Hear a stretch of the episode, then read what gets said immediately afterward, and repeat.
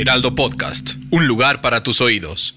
Pedro Centeno, el director del ISTE, sigue sin controlar a su directora de administración, Almendra Lorena Ortiz Genis, que hace lo que se le pega la gana al interior de esa influyente institución.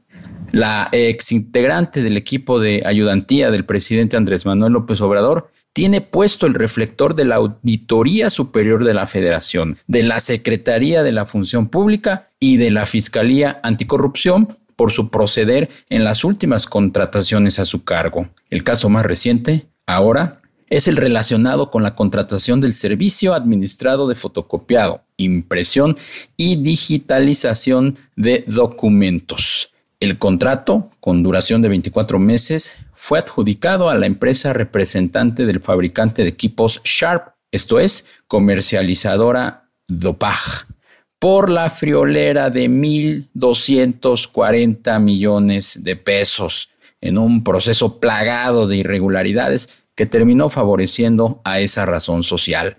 La licitación se hizo bajo el esquema contrato marco establecido por la Coordinación de Estrategia Digital de la Presidencia de la República, que obliga al contratante a fijar rangos de precios que en este caso van de acuerdo al promedio de fotocopias que realiza el ISTE al mes. También prohíbe cualquier cambio o modificación de los alcances y especificaciones requeridas para evitar cualquier intento de favoritismo. Sin embargo, en esta licitación, los operadores de Almendra Ortiz, le hace Juan Carlos Suárez Guzmán y Alfredo de la Vega López, ambos de la Subdirección de Recursos Materiales y Servicios, ignoraron por completo los lineamientos que establece ese contrato marco.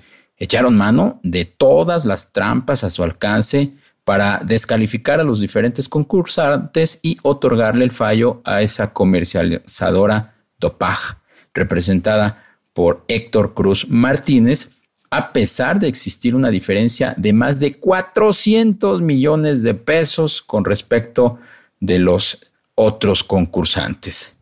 Ya sea por desconocimiento o intencionalmente, la convocante pidió a los participantes cotizar diferentes rangos de precios, con lo que provocó desconcierto y con ello se crearon lagunas que evitaron una evaluación equitativa de las propuestas no dejaron claro los precios de referencia y realizaron cambios de último momento en la Junta de Aclaraciones. De poco sirvió la participación de María Teresa Tico Moreno, testigo social de la licitación, quien dejó pasar todas esas irregularidades. Ante el actuar opaco de los funcionarios involucrados en el proceso, en donde ni siquiera se supo cuál era el rango en el que debían licitar los concursantes y con un fallo que esconde los precios unitarios del ganador, las empresas Black Eco e Industria Sandoval de plano presentaron una inconformidad ante el órgano interno de control del ISTE en espera de que actúe con imparcialidad. Mientras tanto, los más de 12.5 millones de derechohabientes tienen que padecer el pésimo servicio y el cada vez más notorio deterioro de la institución. ¿Quién protege a Almendra Ortiz? Pues con la novedad de que la quinta sala regional metropolitana del Tribunal Federal de Justicia Administrativa acaba de admitir la demanda presentada por la empresa china Nuk Tech Company, que encabeza Xiangyang Sheng, y las mexicanas Cruant y LPT Global Software, en contra del fallo de la licitación bajo tratados internacionales emitido por la Secretaría de la Defensa Nacional, la que comanda Luis Crescencio Sandoval, dependencia que lo asignó a la estadounidense Rapiscan Systems con todo y que la oferta de la firma presidida por George Edward Walter Mead estuvo 2 mil millones de pesos más cara. Adicionalmente concedió en primera instancia suspensión provisional para que los efectos de la cuestionada licitación cesen y no se pueda llevar a cabo la adquisición e instalación de sus equipos. ¿De qué estamos hablando? Estamos hablando de la contratación de sistemas de rayos X para la inspección no intrusiva de vehículos de carga y ligeros del proyecto integral para el reforzamiento de infraestructura y equipamiento de las 21 aduanas que le tocaron a Sedena. 19 pasos en el norte, y dos pasos en el sur del país. Actualmente se encuentra en debate la concesión de la suspensión definitiva, inicialmente negada, pues de continuarse con la ejecución del ilegal fallo, se podría causar ese cuantiosísimo daño al erario público por cientos de millones de dólares. Será esa sala la que en las próximas semanas determine si se concede la suspensión definitiva y posteriormente si anula el fallo y o la totalidad del procedimiento licitatorio que involucra un contrato por otra friolera, esta de 11.630 millones de pesos.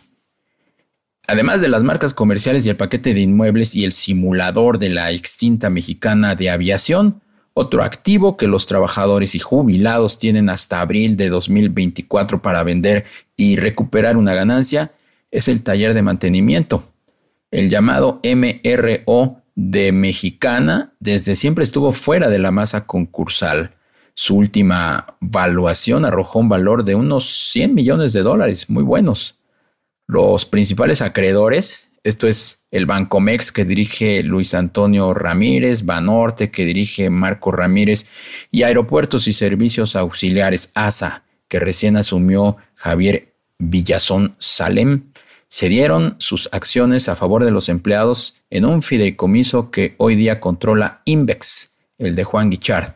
Justo acaba de dejar la dirección del MRO el español Emilio Otero, quien llegó a esa posición en el año 2019 y ya se maneja con mucha fuerza el nombre de Oscar Arguello, precisamente quien fuera hasta hace unas semanas director de ASA, se menciona su nombre como el nuevo potencial director del MRO. Fíjese que Banobras acaba de adjudicar a la aseguradora B por más el programa integral de seguros del tren interurbano México-Toluca en el tramo Sinacantepec-Lerma para el periodo, periodo 2023-2024, luego de que su oferta fuera pues la seleccionada. Las huestes de Antonio del Valle Ruiz se llevaron el contrato ofertando 79 millones 978 mil pesos. Dejó en el camino a HDI que dirige Juan Ignacio González, cuya propuesta fue de 123 millones 853 mil pesos, y a seguros a firme de Julio Villarreal, que puso en la mesa 96 millones 820 mil pesos. Pero también se impuso, ve por más, también se impuso a Seguros Inbursa y a Seguros Banorte. Pero lo que nadie entiende fue por qué los pupilos de Jorge Mendoza allá en Banobras optaron por tirar a la basura más de 80 millones de pesos. Y es que Inbursa de Carlos Slim había cotizado una prima de solo 7 millones 978 mil pesos. Y a su vez, Banorte, la de Carlos Jan González, ofertó 5 millones 927 mil pesos. Que alguien nos explique, ¿no?